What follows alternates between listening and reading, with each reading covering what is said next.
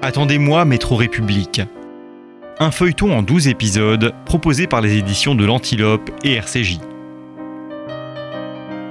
Paris 1941. Arrivée de Pologne dans les années 30, Rachel et Meyer Sokolowski sont pris dans la tourmente de l'occupation. Leur fils Jacques, résistant communiste, participe à des attentats. Recherché par la Gestapo, il se cache. Germaine, son amoureuse non juive, l'aide dans sa cavale. Hélène, sa sœur artiste, fréquente Juliette Bord, une jeune femme juive des beaux quartiers. Un roman écrit en 1943 par Hannah Nayalti, traduit du yiddish par Monique Charbonnel-Grinos. Voix Anne-Sophie Dreyfus et Gilles Rosier. Réalisation David Elbaz. Cinquième épisode. Les enfants, quel souci Si seulement Jacques venait dîner ce soir, qui sait où il se terre, affamé, sale Sokolowski voulait la rassurer. Jacques saura bien se débrouiller. Il a toujours su se débrouiller. Se débrouiller Depuis quatre ans, pas une heure de repos. D'abord l'Espagne et puis la guerre, la débâcle. Pendant tout ce temps, on ne savait même pas s'il était vivant, s'il était prisonnier des scélérats. Elle sortit en se tordant les mains de désespoir. Il fusille tous les jours. Qu'est-ce qu'on n'entend pas en faisant la queue? Sokolowski s'efforça de la calmer. On serait au courant, tu sais bien qu'ils écrivent les noms dans les journaux. Les journaux, tu parles. Ils expédient les gens en Allemagne dans des camps, des prisons. C'est plus un monde, c'est un coupe-gorge. Ça fait trois mois qu'il n'a pas donné signe de vie.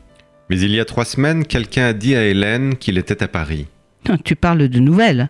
Quelqu'un a dit que quelqu'un avait dit. Monsieur Sokolowski ne s'était jamais étendu sur cette rencontre.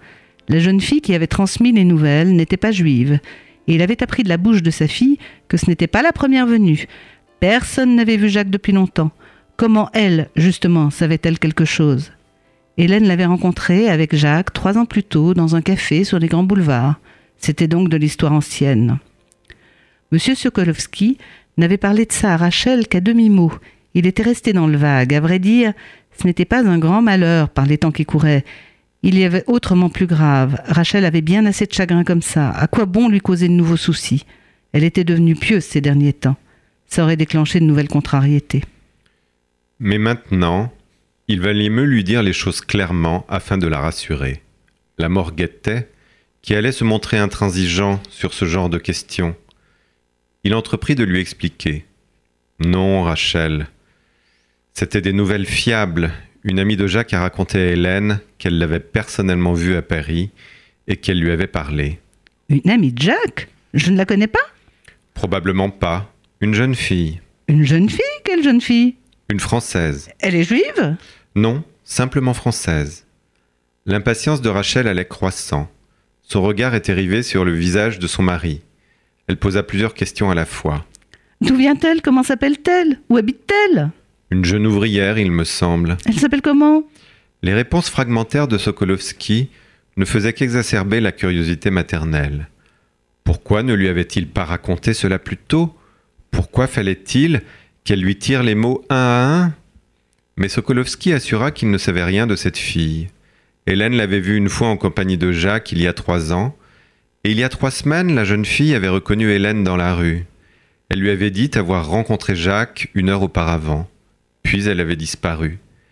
Hélène ne savait ni où elle habitait, ni où elle travaillait. Comment s'appelle-t-elle? Madeleine ou Germaine, je ne sais plus exactement. En tout cas, un prénom bien français. Madeleine? Germaine? Rachel avait beau se creuser la tête, ces noms ne lui disaient rien. Elle connaissait bien la Madeleine, une grande église qu'elle confondait avec l'opéra dans le même quartier. Hélène l'avait emmenée visiter ces monuments. À l'époque, Hélène s'intéressait au style des églises.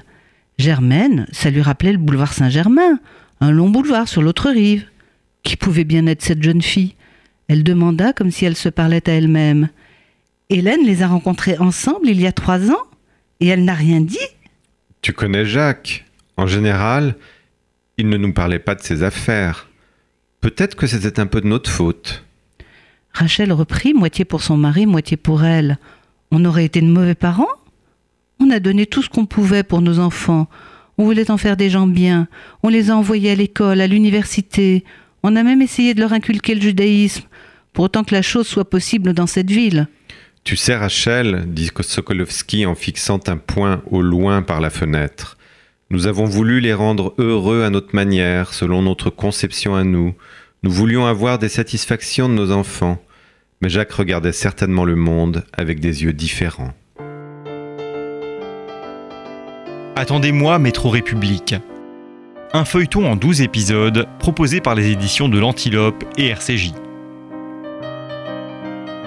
Un roman écrit en 1943 par Hanana Yalti, traduit du yiddish par Monique Charbonnel-Grinos.